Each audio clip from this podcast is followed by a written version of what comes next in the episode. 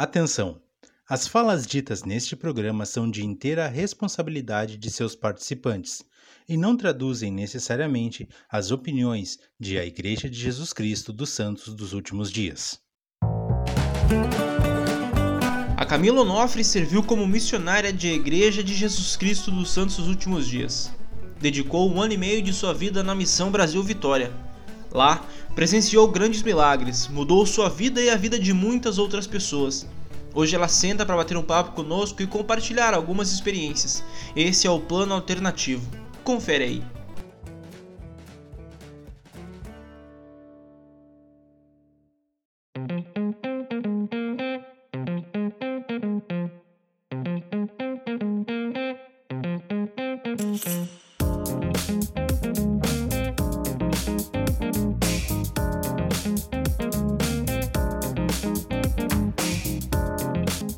Todos bem-vindos ao nosso podcast Plano Alternativo.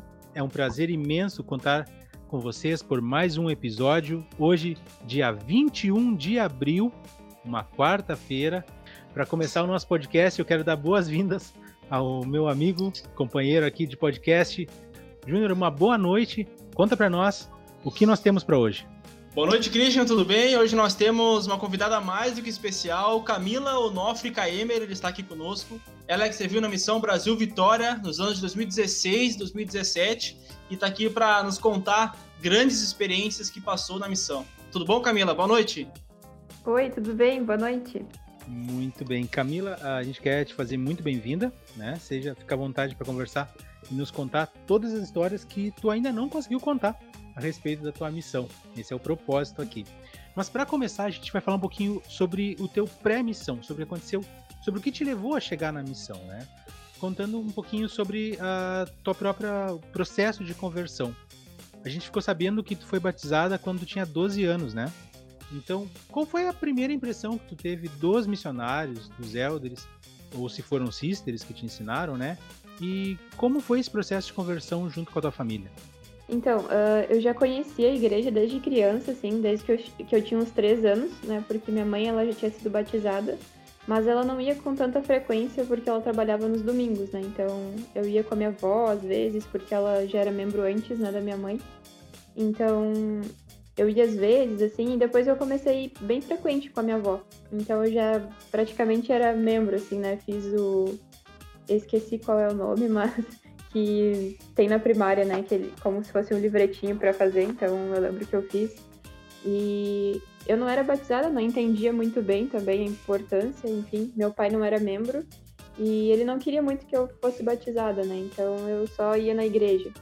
E com 12 anos teve um missionário que perguntou, né, para mim, por que que tu nunca foi batizada, sabe? E eu fiquei, ah, meu pai, ele não, não quer muito, sabe? E ele foi conversar com meu pai e meu pai disse que se eu quisesse, tudo bem, sabe? Então foi algo bem legal, porque eu já ia na igreja há bastante tempo e aquele missionário, né, fez essa ação, então aquilo mudou bastante a minha vida, né? Então eu fui batizada com 12 anos, né? Até por causa do trabalho desse elder, né? Não sei quanto tempo levaria se não fosse ele. E a melhor coisa que tem para o missionário é completar uma família, né? Chegar 12 anos. E como foi tua adolescência na igreja, Camila? E qual experiência específica despertou em ti o desejo de servir uma missão? Então, foi muito legal, assim, a adolescência, a gente tinha um grande, bastante gente, né, bastante jovens ali na, na época, então fazer seminário, a gente uh, se divertia muito, né, no seminário também, depois ficava comendo salgadinho, tomando refrigerante, conversando, então a gente era bem unido, assim, né, todo mundo se ajudava bastante, então foi muito legal, e depois que todo mundo foi começando a ir para a missão, foi bem legal ver todos os meus amigos na missão. E a gente tinha sete missionários na época na, na missão assim da ala, né? Então todo mundo assim tava indo. E foi muito legal porque os missionários me chamavam muito para fazer visitas e aquilo foi despertando muito minha vontade de, de fazer esse trabalho. Eu era muito tímida, sabe? Então isso me atrapalhava muito, mas me ajudou muito eles me chamarem e me convidarem para fazer isso. Eu não, quando era criança, não respondia nem oi nas, das pessoas na rua, sabe? Porque eu tinha vergonha. Então, foi bem legal, assim, eles me chamarem para fazer esse trabalho missionário e também para participar de como se fosse um Uh, enfim, eles faziam como uh, tem no instituto aqui, eu esqueci o nome. Uma preparação missionária, foi Isso, preparação missionária. Entendi. Uh, mas deu um branco, parece mas... é bem interessante porque não é, no teu caso, não é exatamente um evento em si que faz esse, esse, essa mudança de pensamento de servir uma missão. Mas pelo que tu está relatando aqui, me parece que é um, um, uma sequência de pequenos eventos. Foi mais ou menos isso, porque eu fui saindo, uh, compartilhando meu testemunho com as pessoas que eu nunca tinha visto, então isso foi me despertando muito o desejo e cada coisinha assim foi agregando para isso, né? Conversava com os meus amigos na missão, eles empolgados, me empolgava bastante. Então isso me ajudou muito, sabe, de Uh, os próprios missionários e meus amigos, assim, foram me ajudando muito a ter essas experiências e querer ter mais ainda, né? Como foi o dia que tu chegou e disse, cara, agora eu vou preparar o meu chamado e vou mandar? Eu lembro até que foi assim em agosto. Eu fiquei, nossa, agora eu vou mandar meu chamado. E depois eu fiquei, não, mas, ai, sabe, vou deixar tudo aqui, meus amigos, minha família, e aí eu tava naquelas. Aí eu li uma escritura, né, que quem ama mais a pai, mãe, irmão, qualquer coisa, não é digno de mim. E aquilo lá né, foi bem forte.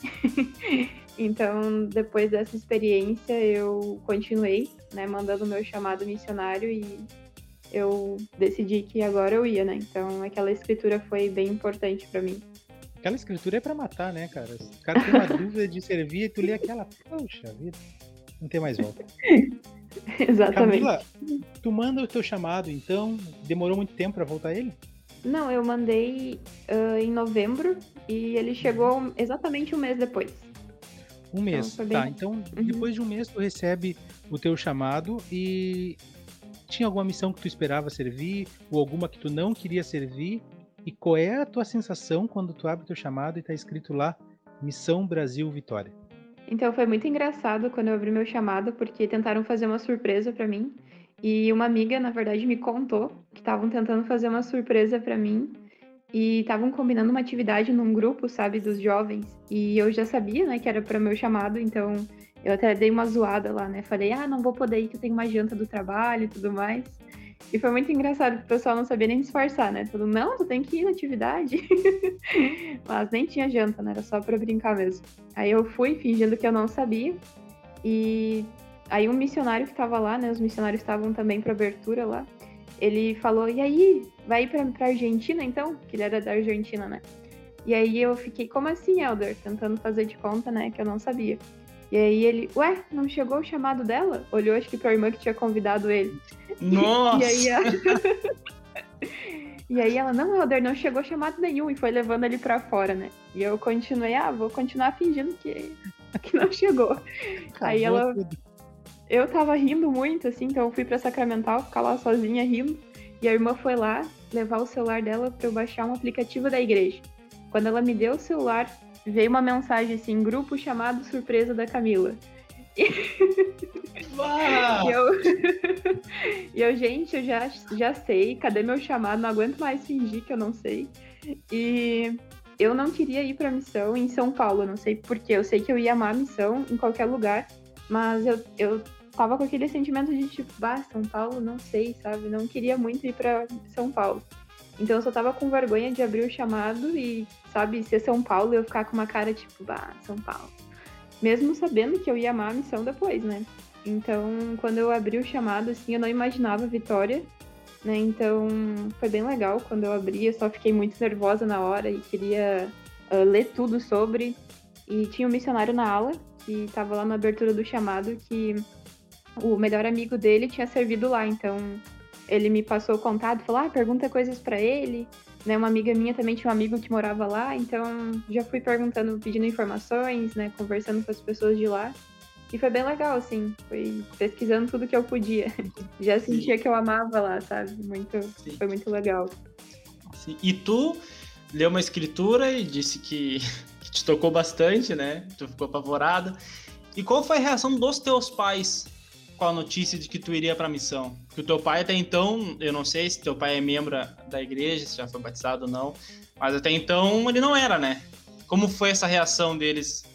Tu chegando, cara, eu vou servir uma missão. Então, minha mãe, ela é membro, né? Então ela apoiou, mesmo que eu sentia assim que ela ficava, nossa, não queria, sabe? Mas ela apoiou bastante. E o meu pai ficou, não, se tu for pra missão, tu não tem mais pai. Aí hoje em dia ele não lembra que ele disse isso, né? Mas enfim. e ele não quis ir na abertura do meu chamado, ele não foi. E quando eu cheguei em casa, minha mãe perguntou se ele queria saber para onde eu ia, né? E ele, não, não quero saber. E foi pro quarto bravo, assim. Depois de uns cinco minutos ele saiu, né? Pra onde é que ela vai? Mas ele ficou bem chateado, assim, e tudo mais. Mas depois ele, né, foi apoiando, assim.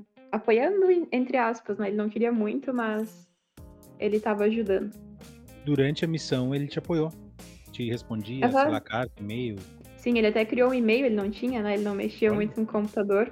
Aí ele também me mandava e-mails e sempre falava comigo também. Foi bem legal, assim. Sabe que isso é importante, Camila, porque muitas pessoas que nos ouvem, elas não serviram ainda a missão. Elas estão se preparando para servir missão. Algumas, acredito que pode até haver alguma dúvida sobre servir missão, é exatamente pela questão dos pais. Nem todo pai apoia, nem toda mãe apoia. Então, ouvir esse processo, ouvir sobre esse processo de que em algum momento talvez o pai não vai apoiar, de alguma forma tu vai ter alguma questão negativa com relação à preparação para a missão mas saber que depois as coisas tendem a fluir corretamente, isso é importante. Isso dá um ânimo maior para as pessoas. Já te digo assim, ó, muito obrigado por ter compartilhado isso, porque é uma, a gente fala com muitos, uh, muitos conversos ou pessoas que a família toda é membro da igreja, então nem sempre essa é a realidade. E na verdade, o teu caso talvez seja o mais próximo da realidade da maioria dos membros conversos, e não da pessoal que tem toda a família na igreja. Sim, ele super. Agora ele é como se fosse uma admiração, assim, sabe? Ele vê que, nossa, eu não, não teria essa, essa coragem, ou nossa, sabe? Ele sempre admira muito, assim, o trabalho missionário, ficou bem próximo das missionárias. Então foi bem legal, sabe? Ajudou bastante ele. E Camila, uh, quantas vezes durante as primeiras semanas tu pensou em pegar o telefone, ligar pro presidente e pedir para ir embora? Olha, nas primeiras semanas eu não tive vontade, assim. A minha companheira foi maravilhosa, ela era como uma mãe para mim. Então eu tava, assim, amando muito a missão mesmo. Só foi difícil a minha, transfer... minha primeira transferência, né? Que eu me separei dela, fui para um lugar bem distante. Bem distante também não, mas era o mais distante, assim, da nossa missão. Então, para mim foi mais difícil, assim, minha companheira era um pouco mais difícil, mas era só mais também por causa disso, né? Tinha me apegado muito a minha primeira companheira. Mas foi bem tranquilo, assim, eu só fiquei um pouco triste, mas eu não senti aquela vontade de voltar, assim, foi bem tranquilo nessa parte. Quando tu comentou que tu te preparou para ser. Pra... Algum, tu pegou algumas informações na internet, conseguiu contatos de membros lá da, da Missão Vitória. Tá? Claro, isso te dá uma certa vantagem com relação aos antigos missionários que não tinham esses recursos na época. Mas mesmo assim, eu acredito que uma coisa é tu perguntar para ele, perguntar via internet como é o local, e outra coisa é tu chegar lá. Então eu te pergunto como foi a, a tua teus primeiros momentos na missão, como tu reagiu às mudanças não só de local, mas às mudanças de cultura que se tem do Rio Grande do Sul para o Espírito Santo. Então, a primeira coisa bem diferente que, que eu senti foi o primeiro dia que eu cheguei. E na verdade, no segundo dia, né, quando eu acordei, assim, a nossa janela ela era de vidro e não tinha, uh, não tinha cortina e tudo mais. Então eu acordei assim e fiquei, nossa, sabe, já é nove da manhã e a gente tá dormindo, sabe? Eu já me senti, nossa, primeiro dia aqui eu já tô dormindo, sabe? Mais que devia. Fui olhar no telefone, era cinco e meia, nem isso ainda. E eu, como assim tá claro desse jeito aqui?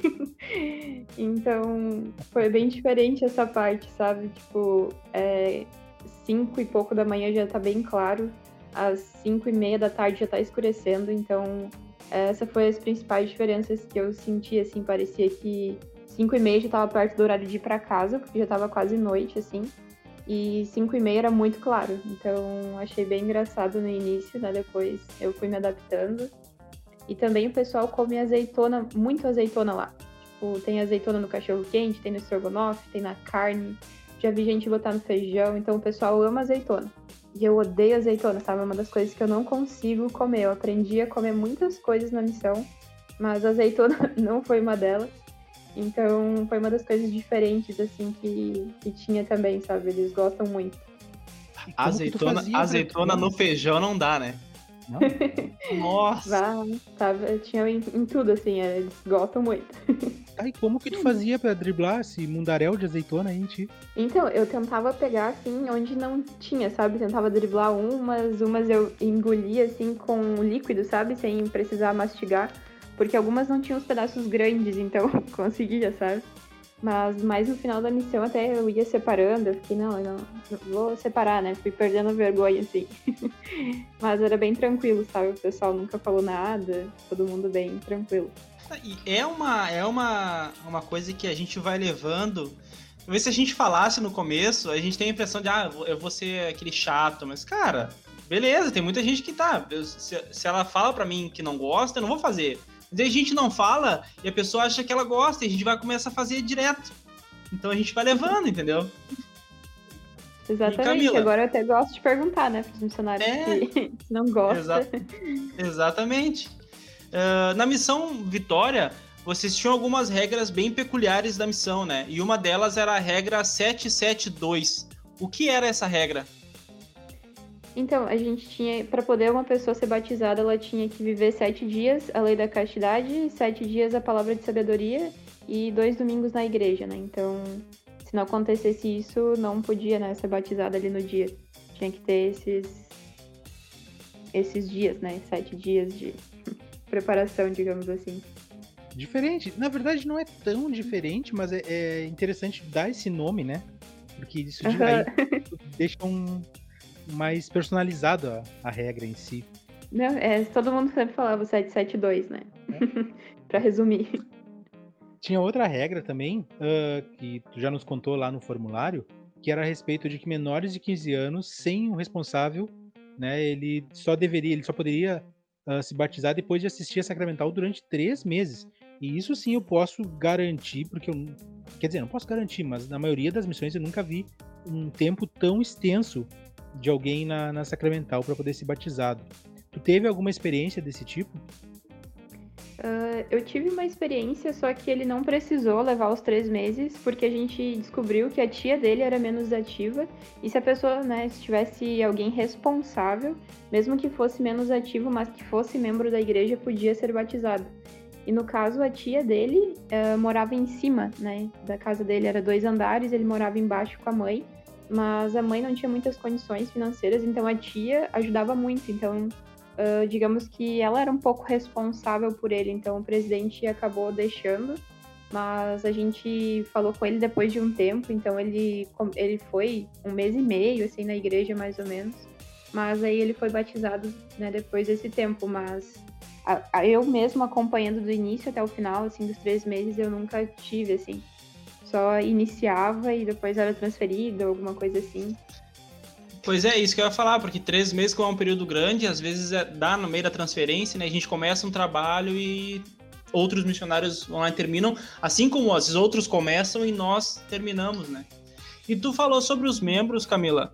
Como é, como os membros uh, lidavam com a obra missionária no geral na Missão Brasil Vitória? Eles ajudavam bastante, não ajudavam tanto? Como era essa relação?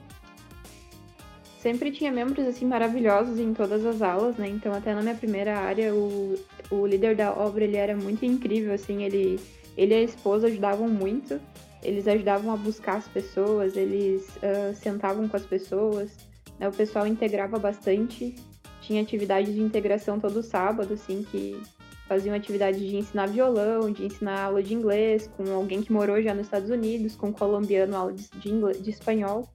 Então tinha bastante integração assim com eles nessa parte. Então, em todas as áreas assim, sempre encontrei bastante gente que gostava muito da obra missionária e sempre ajudou bastante assim.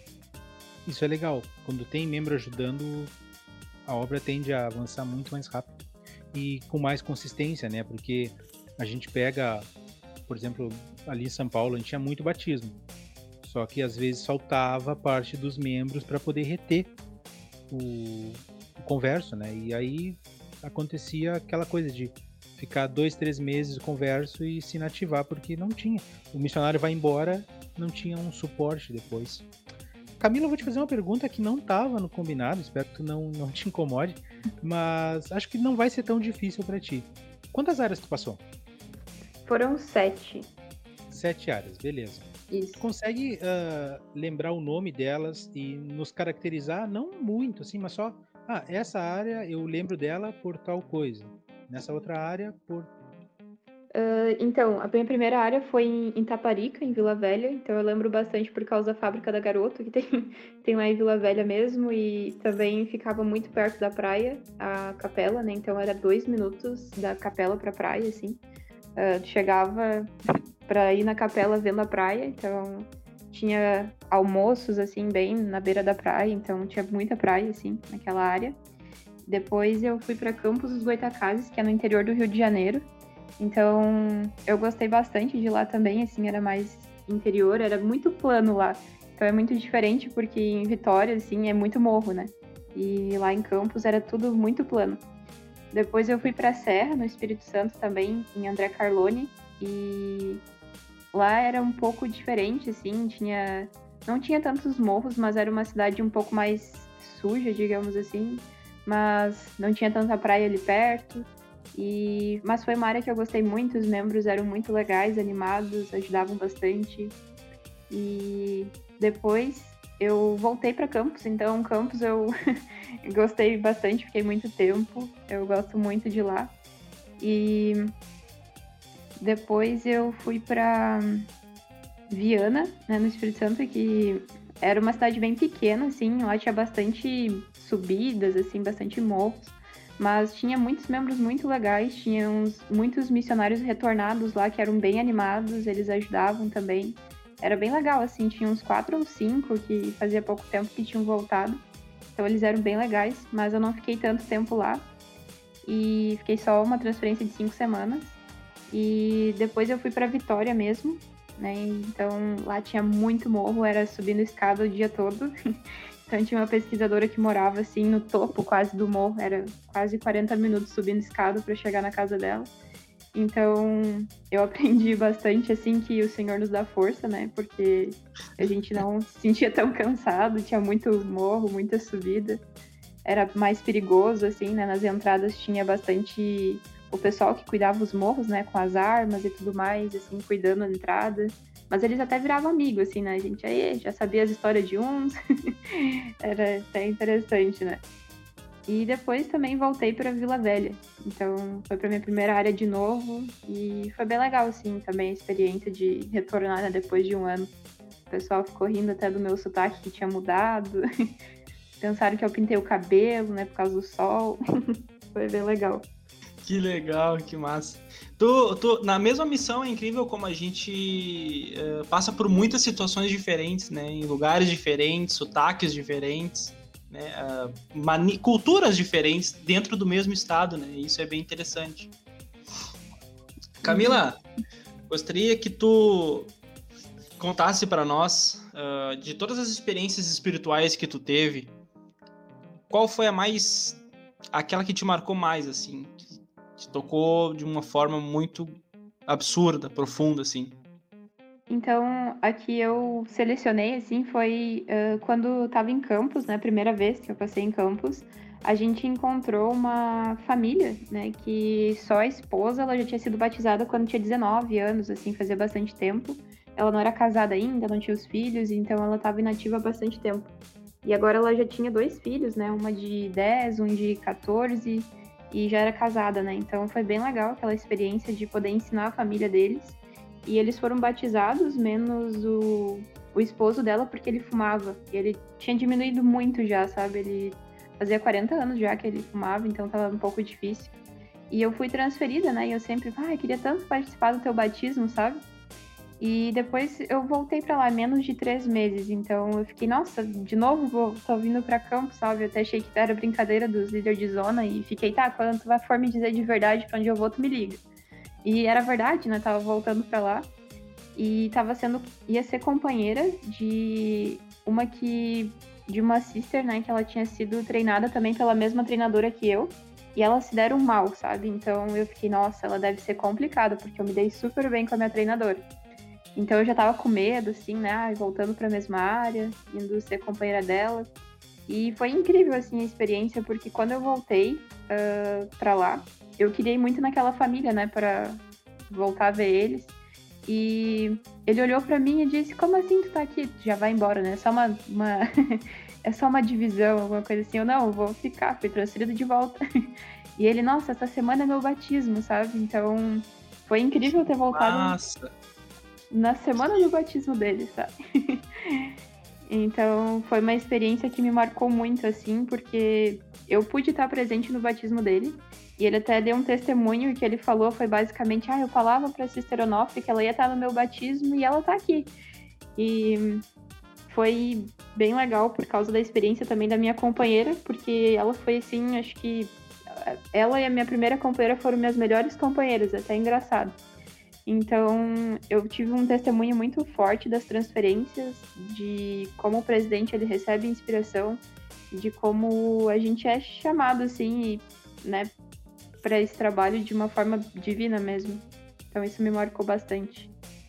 As coisas acontecem quando o Senhor quer que aconteçam e com quem, né, ele quer que aconteçam. Isso aí, com certeza, é, marca quando a gente pode participar dessa forma, bem ativa né, nesse processo todo. Muito bacana a tua história.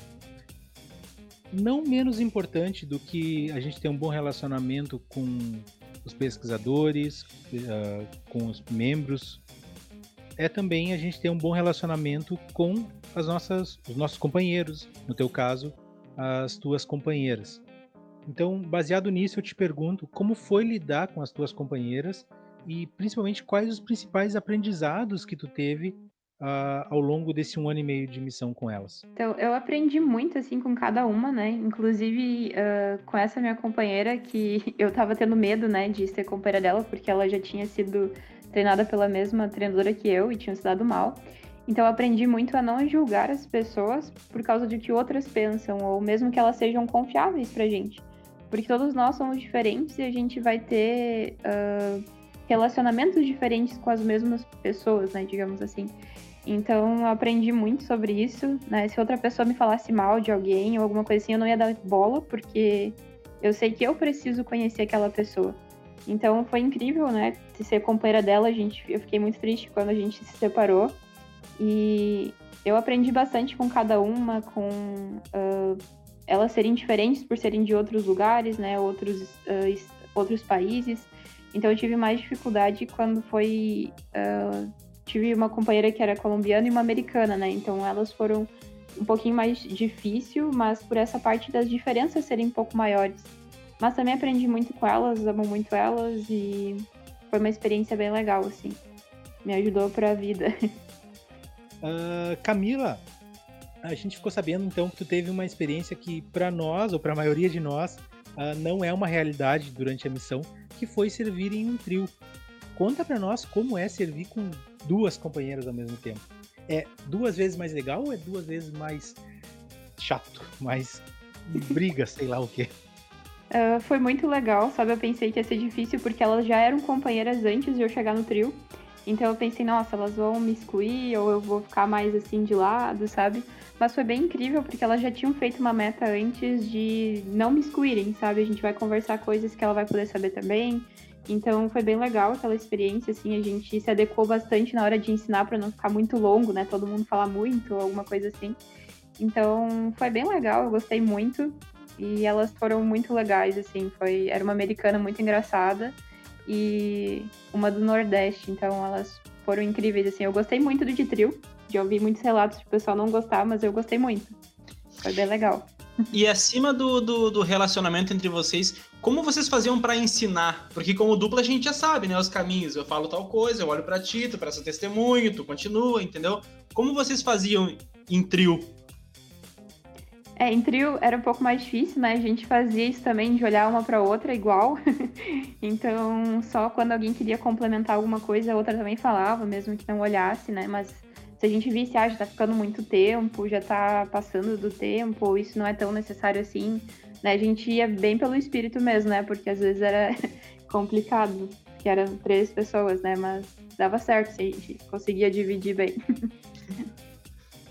Inventar, inventário de dupla, quando é bom, é bom, mas quando é ruim, em trio, bah, deve ser muito difícil. E, Camila, como foi o teu último dia de missão?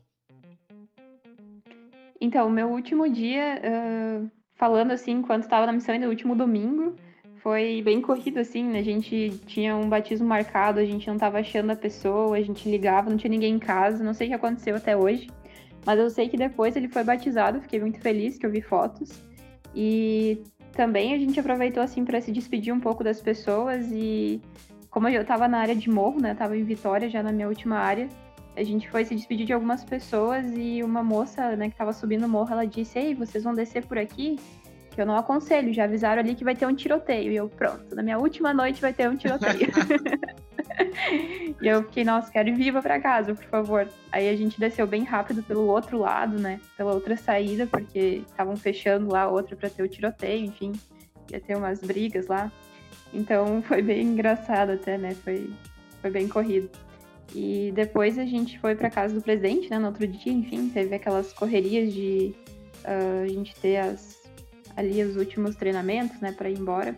E assim eu fui, continuei com a minha companheira, né? Porque a gente tava indo embora junto, a gente foi a última companheira, tava indo embora junto, então a gente seguiu, né? Foi para um hotel. E foi muito estranho fazer a última oração assim para dormir, a gente estava acostumado a fazer oração para abençoar nossa área, os pesquisadores e coisas assim. E daí quando a gente tava indo embora, a gente, nossa, a gente vai fazer oração para nós e embora bem, sabe? Coisas assim. Então foi muito difícil, assim, foi muito estranho eu tava sentindo vergonha, assim, de até ver meus pais, porque fazia muito tempo que eu não via. Foi uma sensação muito louca, assim, uh, de sentir vontade de ver eles logo, de sentir a saudade da missão já. Então, foi bem engraçado, mas foi muito bom. É, é, um, é um mix estranho que dá, né? Tipo, tem uma parte que quer terminar a missão, tem uma parte que quer continuar na missão, tem a parte da saudade dos pais, tem a parte da saudade dos membros que, tão, que a gente está deixando especialmente dos pesquisadores, das conversas, e demorou muito tempo para te te conseguir separar essas coisas ou não? Então, uh, quando eu voltei foi um pouquinho difícil, né? Eu me sentia até estranha andando sozinha na rua, eu sempre queria que alguém fosse comigo, mas eu me acostumei assim, até rápido, só foi um pouco difícil, eu me sentia um pouco mais desanimada. Então, ter os chamados na igreja me ajudou bastante né, nesse, aspecto, porque realmente uh, é bem importante isso, né? Eu lembro que na minha última entrevista até o presidente falou que não era para me abater por coisas que acontecessem na aula, que era para eu sempre lembrar de Jesus Cristo, né? Me mostrou o quadro dele, que era por isso que eu estava indo. E eu até pensei na hora, né? Nossa, eu tô voltando à missão, não vou deixar, né, de ir na igreja e tudo mais. E eu vi que era bem difícil quando volta, né? Como o presidente ele é inspirado nos conselhos, então me ajudou bastante assim ter os conselhos do presidente, né, e ter os chamados na igreja. Sim. Uh, uma das coisas importantes que a gente aprende na missão é registrar os nossos momentos, né? Em diários, em fotos, em vídeos. Tu teve a oportunidade de registrar grandes momentos em diários? Como é que foi para ti essa, essa parte? Sim, eu basicamente consegui escrever, assim, não todos os dias, né? Falhei vários, mas eu tentava escrever um pouquinho que era importante de cada dia que eu tinha falhado. Então, ler agora me faz relembrar muito, assim, como foi aquela situação, né? Às vezes eu fazia alguns, de... como se fosse um desenho em quadrinho, assim, para relatar bem o que estava acontecendo. Então, é bem engraçado de poder ler e de ter isso, sabe? Eu gosto muito de poder ter eles uh, escritos, né? Me ajuda bastante a relembrar bem. Exato, eu fico pensando, porque como uh, uh, nós temos o livro de Mormon, que é um livro, um registro dos profetas e tal, eles escreveram para que nós, hoje em dia, possamos nos uh, aproximar mais de Deus, né? O diário é basicamente a mesma coisa, são relatos que vão nos fortalecer mais adiante, né? Então, uh, até na readaptação do nosso dia a dia, nos dias difíceis, a gente lendo diário, vendo fotos, vendo vídeos, a gente relembra de muitas coisas que a gente fez na missão. Eu acredito que, na verdade, até, Júnior, uh, acontece algo do tipo a gente escreve, né, nesse, a gente registra as coisas que a gente fez e a gente não sabe às vezes nem exatamente por quê. A gente pensa que é só para relembrar, mas não sei se vocês já passaram por alguma experiência assim do tipo, mas não são poucas vezes que quando tu tem algo que realmente está registrado, tu consegue relembrar. Talvez tu não tá lembrando daquilo, mas tu tá passando por uma dificuldade muito grande na tua vida, passando por alguma dificuldade, seja ela grande ou pequena. Aí tu vai lá naquele registro, às vezes, muitas vezes sem querer, e ali tu encontra uma solução, ou pelo menos a força para tu superar alguma dificuldade.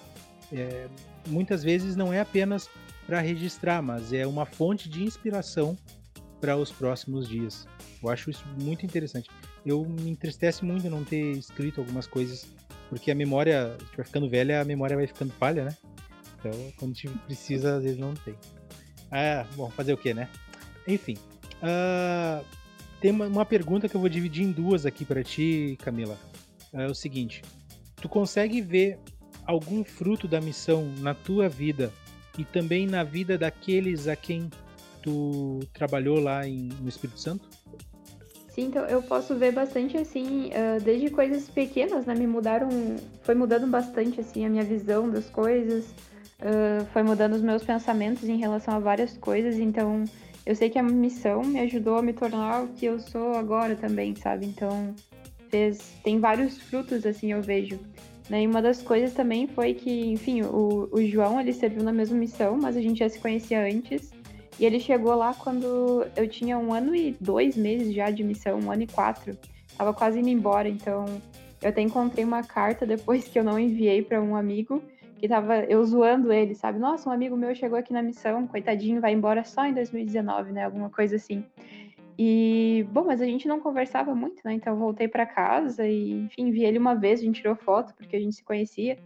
E depois da missão a gente começou, ele que ele voltou, né? Voltou quase um ano e meio depois de mim. A gente começou a conversar até por ter servido no mesmo lugar, né? Então eu vejo que até nisso, assim, a, a missão pôde abençoar também a minha vida, né? Dessa forma.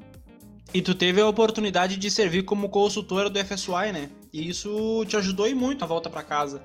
Quão importante é receber essas responsabilidades pós-missão?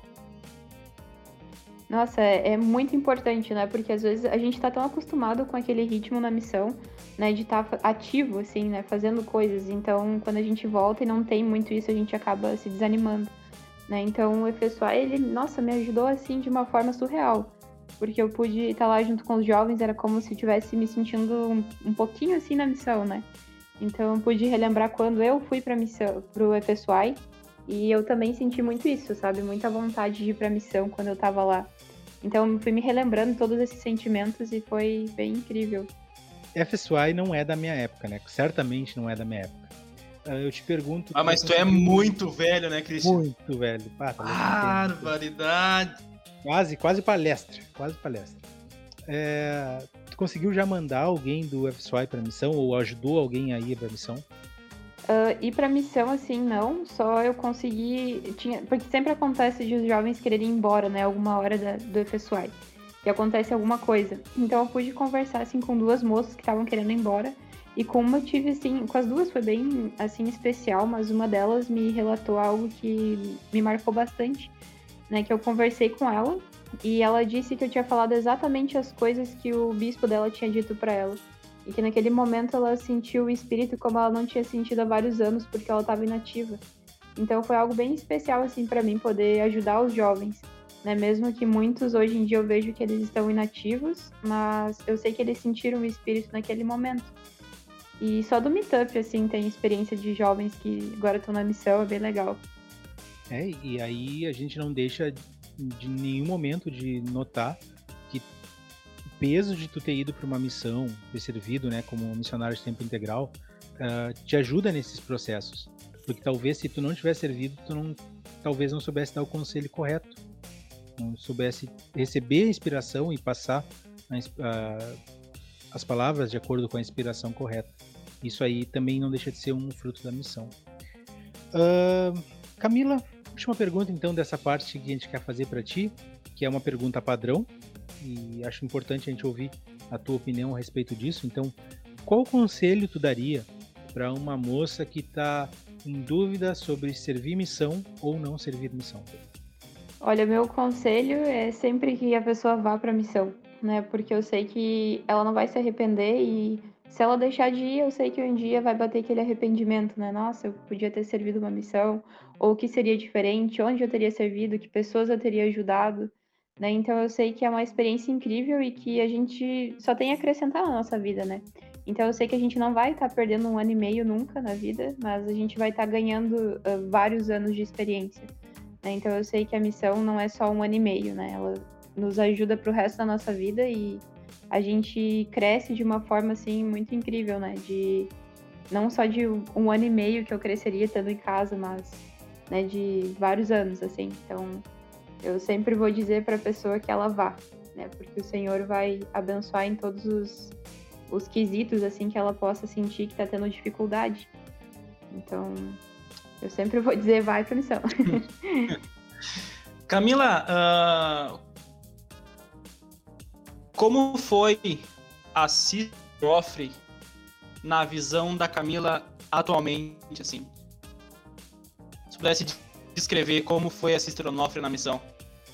Então, eu sempre fui assim mais, acho que na minha, assim, mais tranquila e eu acho que se fosse hoje eu até mudaria algumas coisas, né? Mas eu sei que eu me busquei me esforçar bastante assim para ser obediente, porque eu sei que realmente o Senhor nos abençoa, né? Quando a gente é obediente, isso tanto na missão quanto fora, então é muito importante.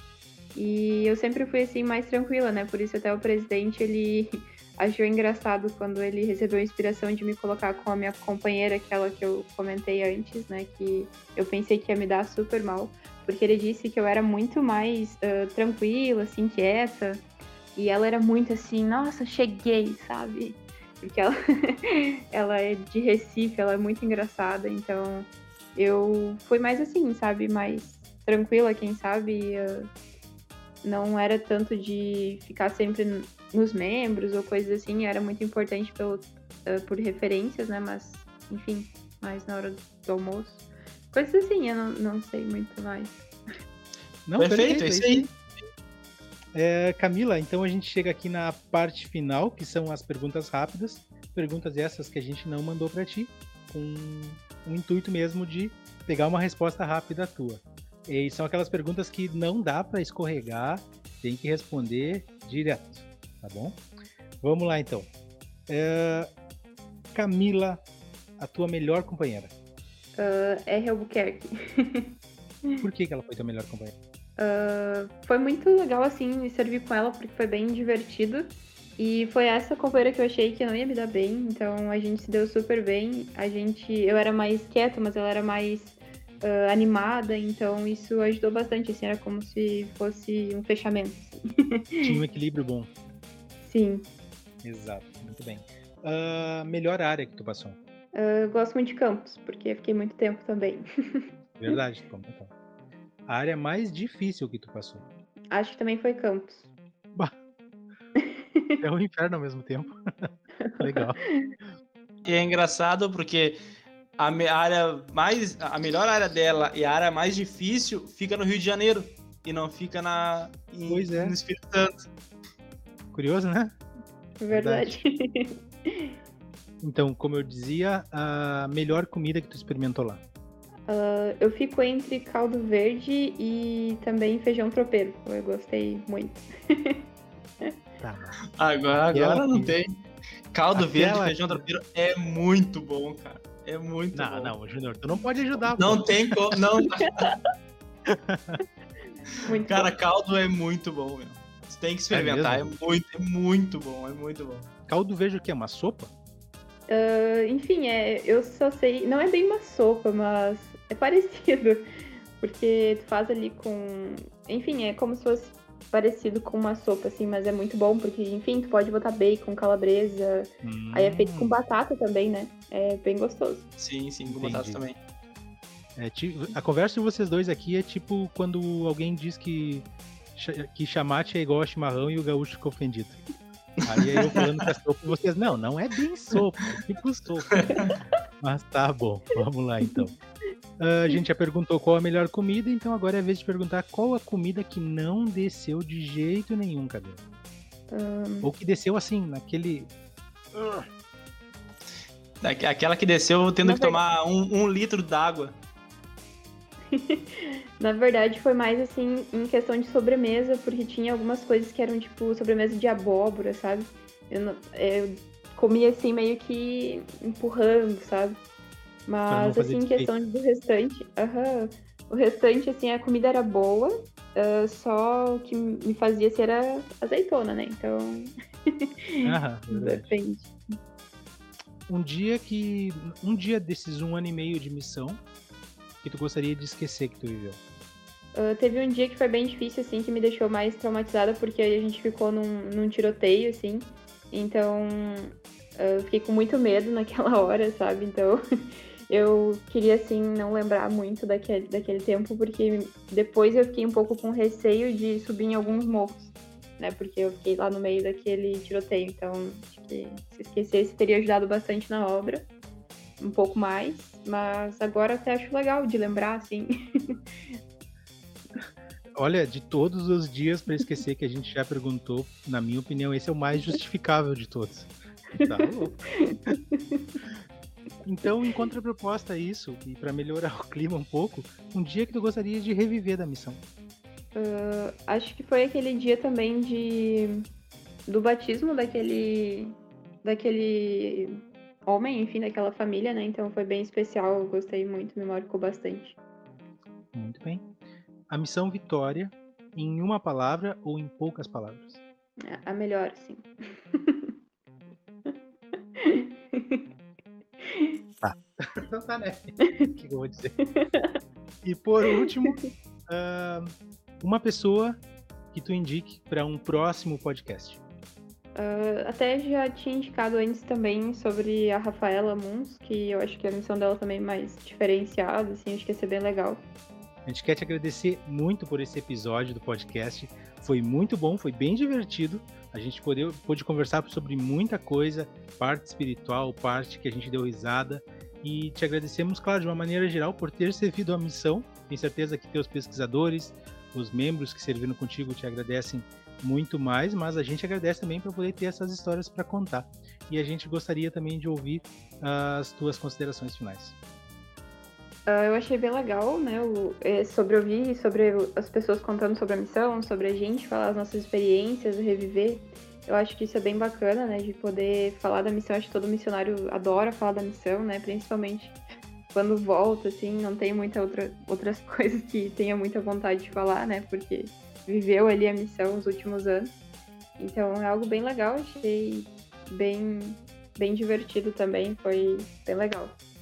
Muito obrigado. E se você chegou até aqui, ouviu esse episódio com a Camila, por favor, curta nossas redes sociais, Plano Alternativo no Spotify, arroba Plano Underline Alternativo no Instagram. Curta, compartilhe com seus amigos, uh, nos indiquem pessoas que vocês gostariam de, de estar presentes em alguns episódios do nosso podcast. E esperamos vocês no próximo episódio. Fiquem todos bem, um grande abraço e até mais.